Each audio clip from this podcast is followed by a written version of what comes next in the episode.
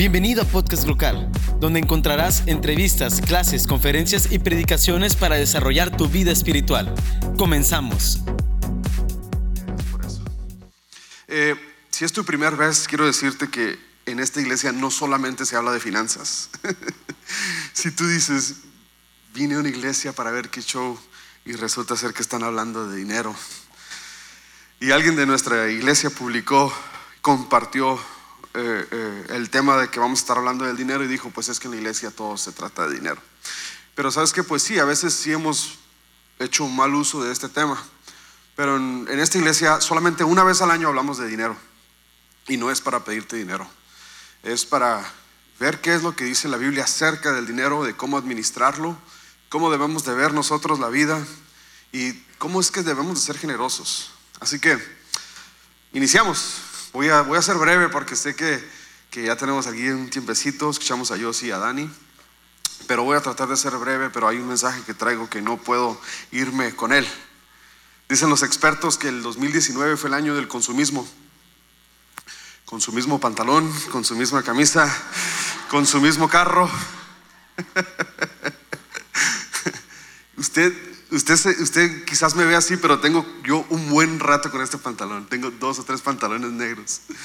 Y como son negros, pues no se dan cuenta a veces que traigo el mismo, ¿verdad? Pero soy un consumista que traes con su mismo pantalón. Bien.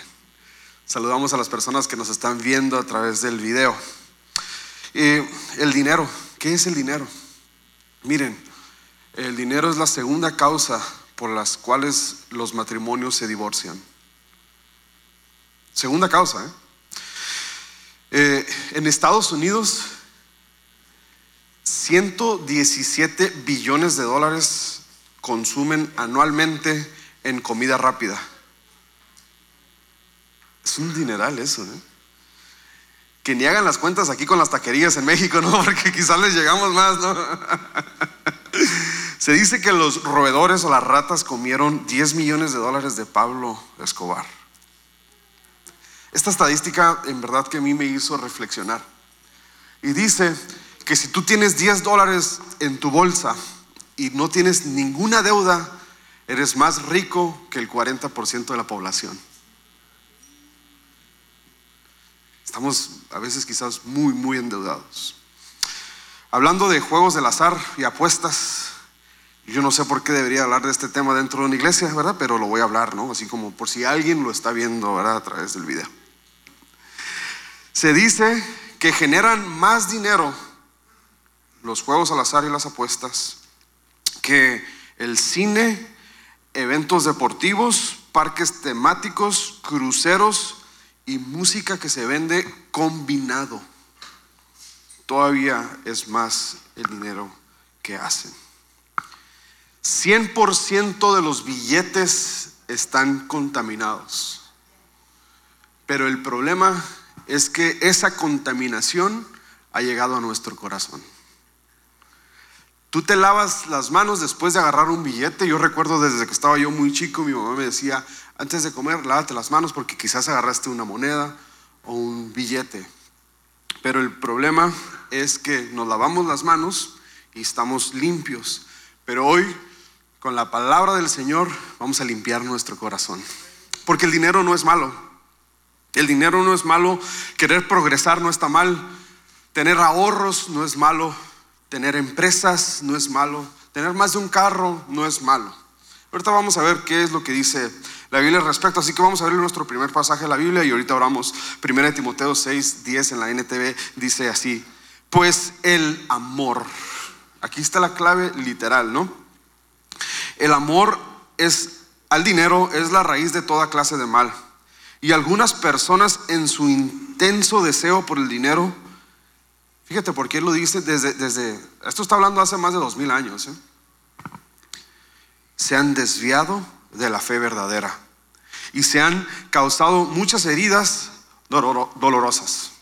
Cierra tus ojos. Señor, damos gracias por esta mañana que nos permites aquí juntos compartir tu palabra. Habla nuestro corazón, abre nuestro entendimiento Señor, que podamos tener finanzas sanas.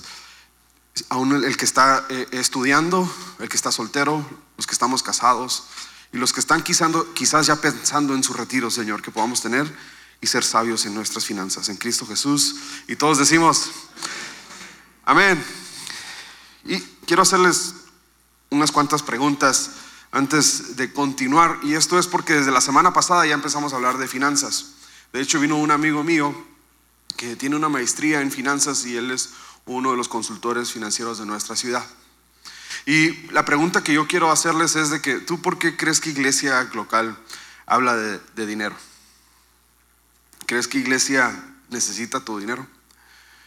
Eh, ¿Crees que en la iglesia todo se trata de dinero? ¿Crees que lo hacemos para molestar? ¿O crees porque queremos ayudarte a tener finanzas sanas en tu persona, en tu familia? para que sí tú puedas disfrutar de las bendiciones de Dios que Él tiene para ti. Porque sabes, quiero decirte algo. Tú, o te hago más bien esta pregunta, ¿tú crees que es la voluntad de Dios que tú no puedas dormir por deudas que tienes? ¿Tú crees que eh, Dios quiere que estemos esperando al próximo cheque para poder hacer, comprar lo necesario, no? Y Roberto decía la semana pasada algo que, que se me hizo muy, muy interesante, ¿no? Dice que a veces que haces cuentas, eh, te sobran 500 pesos y tú en vez de decir me sobraron, dices, ¿a quién se me olvidó pagarle, no? Porque como que el dinero no sobra, ¿no? Y, y el deseo de Dios es de que tú vivas una vida próspera, que tú vivas una vida en paz, que tú vivas una vida que disfrutes, que sí aspires, que sí tengas, pero que eso no sea el todo en tu vida el, dice, el corazón del problema es el problema del corazón. Porque el dinero no es malo. Amar el dinero es lo que es incorrecto. Porque si tú amas el dinero, un día tienes y eres feliz. Y después no tienes y puedes ser un miserable. Mas, sin embargo, si tú vives agradecido con lo que Dios te da, vas a vivir una vida feliz. Vas a vivir una vida tranquilo. Vas a vivir una vida donde Vas a disfrutar el día a día. Ahora, ¿quién te está hablando de finanzas? Pues te voy a hablar un poquito acerca de mí. Uno, no soy un experto en el tema, para nada. Otra, no tengo 50 mil dólares en el banco. o sea, no te habla alguien que tiene un montonal de dinero ahorrado.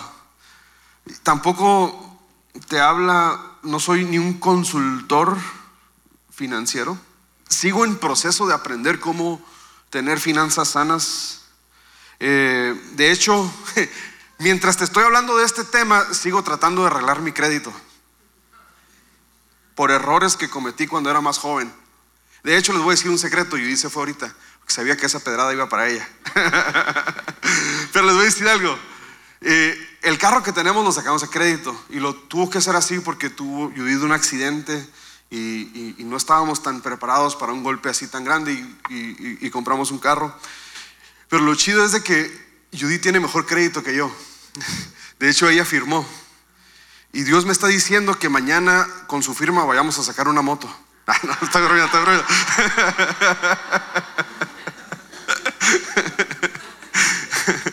Eh, oh, eh, yo, yo, yo la regué bien muchas veces y la sigo regando con el tema de finanzas y, y, estoy en proceso. Pero el dinero no es malo. Pero el dinero, uno, nos hace infelices si lo amamos. Dos, nos desvía del camino.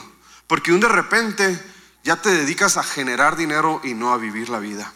Conozco personas que tienen mucho dinero y jamás han salido de vacaciones. En serio, ¿eh? En serio, conozco personas que pudieran darle la vuelta al mundo y no han salido de Tecate. Conozco personas que semana a semana generan mucho dinero y jamás los ves en un restaurante comiendo. Ni siquiera disfrutas de lo que Dios te da. Y es lo que la Biblia nos dice. Oye, está bien, debes de tener. De hecho, la Biblia dice que el que no trabaje, que no coma. Interesante, ¿no? ¿Quién aquí no trabaja? Hay que trabajar. Hay que trabajar. Pero el detalle es amar más el dinero que a Dios. Porque si tú amas más el dinero, nunca, nunca va a ser suficiente y no me quiero adelantar porque ahorita voy a continuar. Hay aproximadamente 700, más de 700 referencias directas en la Biblia hablando de finanzas. O sea, en la Biblia hay tanta, tanta información sobre este tema que tú ni te imaginas. Dos terceras partes de las parábolas de Jesús tratan sobre el uso del dinero. Y quiero que tú te vayas con esta frase el día de hoy. Jay Brotherton dijo esto. Mis riquezas no consisten en lo mucho que poseo, sino en lo poco que deseo. A veces no tenemos contentamiento. ¿Y cuál es el límite? No hay límite. Porque la cifra de dinero o la cifra del número no tiene fin, es infinito. Entonces, nunca vas a tener suficiente. Siempre nos va a hacer falta el dinero. Interesante.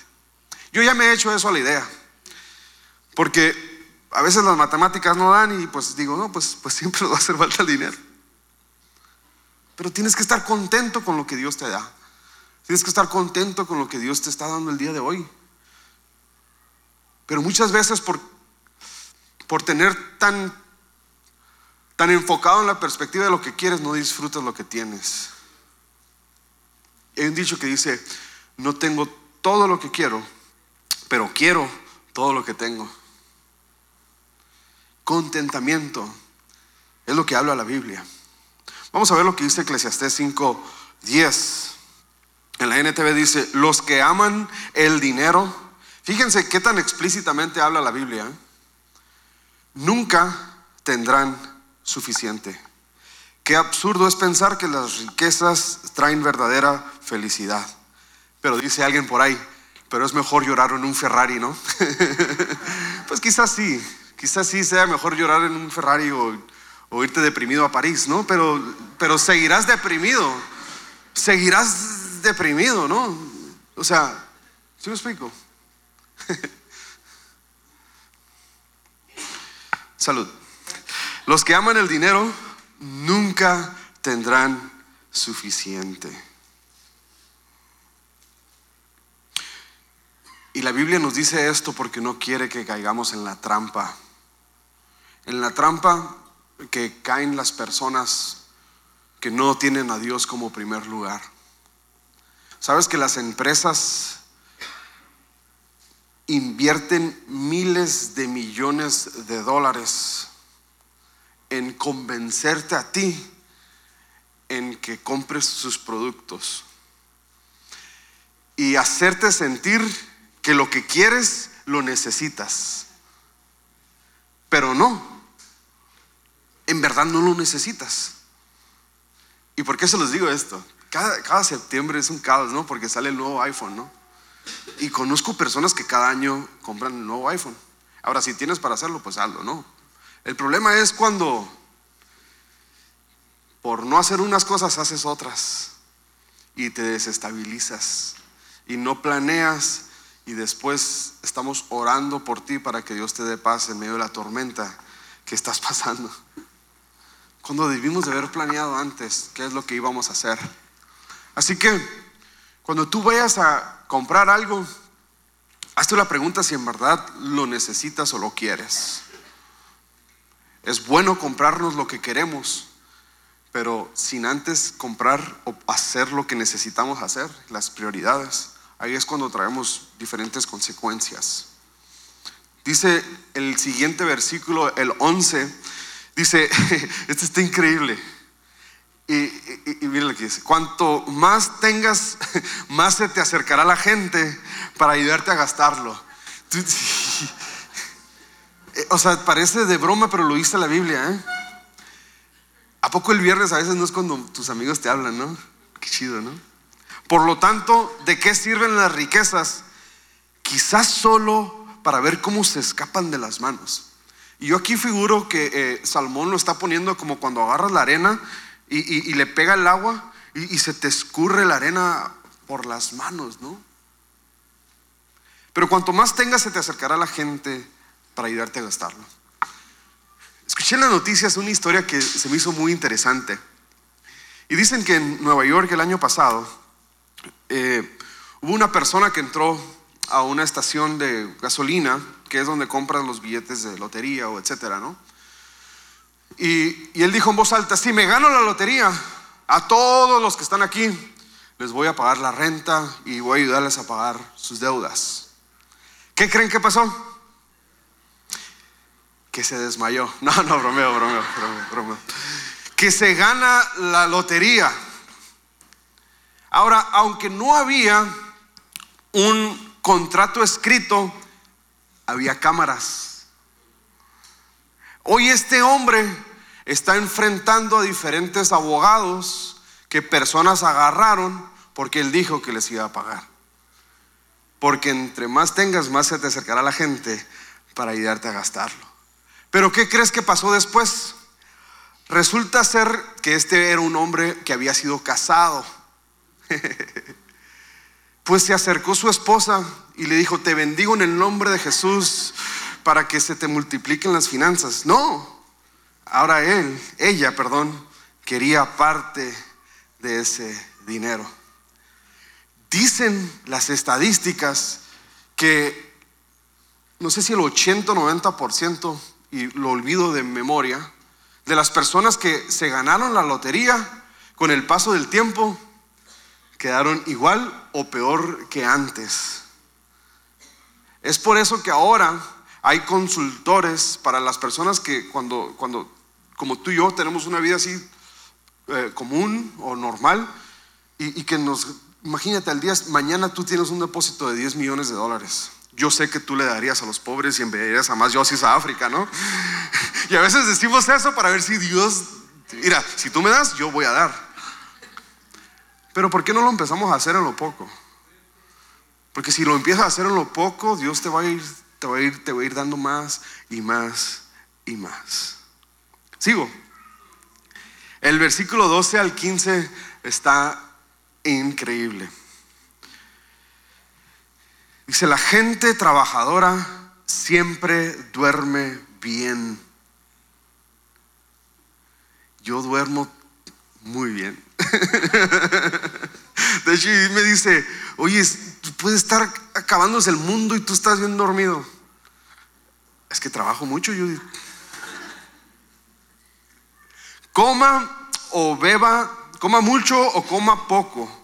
Mira, eh, qué interesante, pero los ricos rara vez tienen una buena noche de descanso. He notado otro gran problema bajo el sol. Acaparar riquezas perjudica al que ahorra. Se invierte dinero en negocios arriesgados que fracasan y entonces todo se pierde. Al fin de cuentas no queda nada para dejarle a los hijos. Y mira la gran verdad que dice aquí. Todos llegamos al final de nuestra vida tal como estábamos el día que nacimos desnudos y con las manos vacías, no podemos llevarnos las riquezas al morir. Pero ¿qué estás haciendo tú con lo que Dios te ha dado? ¿Cómo tú ves el dinero? ¿Qué es lo primero que tú piensas? Mira, cuando andamos buscando trabajo, ¿cuál es la primera pregunta que hacemos? ¿Cuánto nos van a pagar? Y a veces tomamos trabajos que ni siquiera nos gustan por ganar más. Personas hasta a veces abandonamos a nuestras familias y nos vamos a otro lugar a trabajar solo por ganar más dinero. Pero a veces estamos tan, tan, podemos tomar tantos riesgos a la hora de tomar decisiones que tienen que ver con el dinero que podemos sacrificar hasta nuestras propias familias nuestras propias vidas, nuestra salud. Pero la Biblia dice, tranquilo, si tú eres, eres trabajas, llegas a casa, para mí, el, para mí la mejor parte de mi día es llegar a casa. Llegar a casa y que Judith esté haciendo chiles rellenos. Me fascinan los chiles rellenos. Eh, por cierto, Judith, tiene tiempo que no haces chiles rellenos.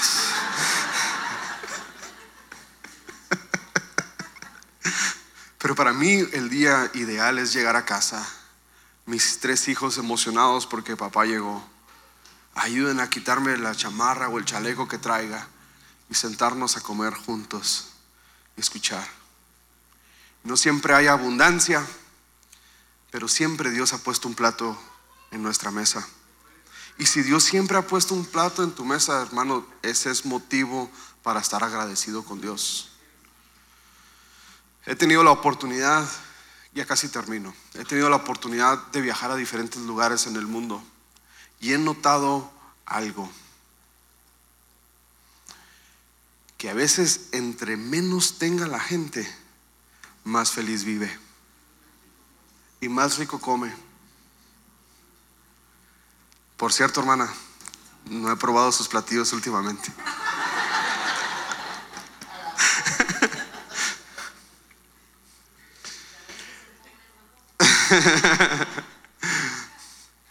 Pero, ¿sabes? En esta parte del contexto en el que estamos, ahora tú dices, es que en México hay mucha pobreza. No, no has, no has a otros lugares. Estamos ultra archirre contra mega bendecidos aquí. Te voy a decir por qué. Sin el afán de ofender a nadie, pero nosotros consideramos a alguien pobre cuando vive quizás muy afuera de la ciudad y que tiene sus gallinitas y tiene su, su ganadito ahí. No, hermanos, eso no es pobreza, eso es bendición. Hay lugares en el mundo donde yo he ido donde todo lo que hay que comer es un pequeño puño de arroz en todo el día. Solamente un vaso de agua. Y nos quejamos y decimos, Señor, ¿por qué no me bendice, Señor? Y Dios ya te bendijo. Y Dios ya te ha bendecido. Y te sigue bendiciendo y te seguirá bendiciendo. Pero no caigas en la trampa de este tiempo, de este mundo, de querer más y más y más porque nunca será suficiente. Yo tengo casi tres años con el mismo teléfono y quisiera comprarme uno. Quizás con el crédito Judith me pueda comprar otro después. Pero no tiene nada de mal mi teléfono. No le falla ni una cosa. Y hemos ido y estamos ahí a punto de comprar el teléfono nuevo. Y después le digo a Judith, pero no tenemos nada de mal con nuestros teléfonos.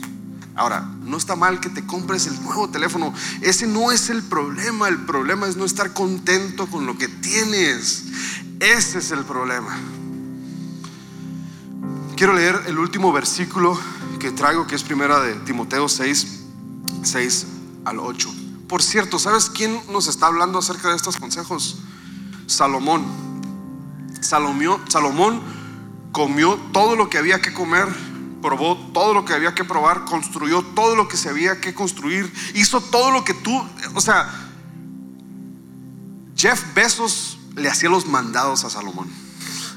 En serio, o sea, nunca ha habido, Jeff Bezos es el, el, CEO de Amazon, el hombre más rico del mundo en este tiempo. Salomón era más rico. Y llega al final de su vida, este hombre que lo tuvo todo y dijo, no valió la pena no había felicidad ahí. Y mira lo que dice este versículo del 6 al 8 en la NTV primera de Timoteo. Ahora bien, la verdadera sumisión a Dios es una gran riqueza en sí mismo cuando uno está contento con lo que tiene. Después de todo no trajimos nada cuando vinimos a este mundo, ni tampoco podremos llevarnos nada cuando lo dejemos. Así, aquí está el principio. Así que si tenemos suficiente alimento y ropa, estemos contentos. ¿Quién aquí tiene más de un par de zapatos? ¿Quién aquí tiene más de un par de chamarras, de camisas, de pantalones, de faldas? Es más, estamos tan bendecidos que algunas personas tienen más, que más de un carro.